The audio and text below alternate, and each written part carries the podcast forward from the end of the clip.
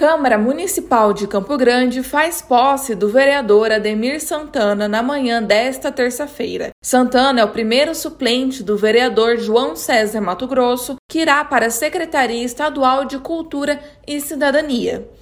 Primeiramente, agradecer a Deus, agradecer aos 4.118 votos que tive nessa cidade, são as pessoas que confiaram no meu trabalho.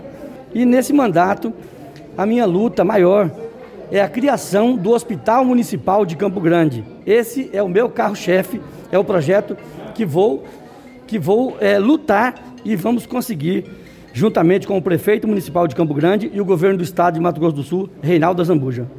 Santana fez o juramento no plenário da Câmara Municipal na presença do vereador Carlão e do segundo vice-presidente Betinho. Adriana Costa, diretamente da Câmara Municipal de Campo Grande.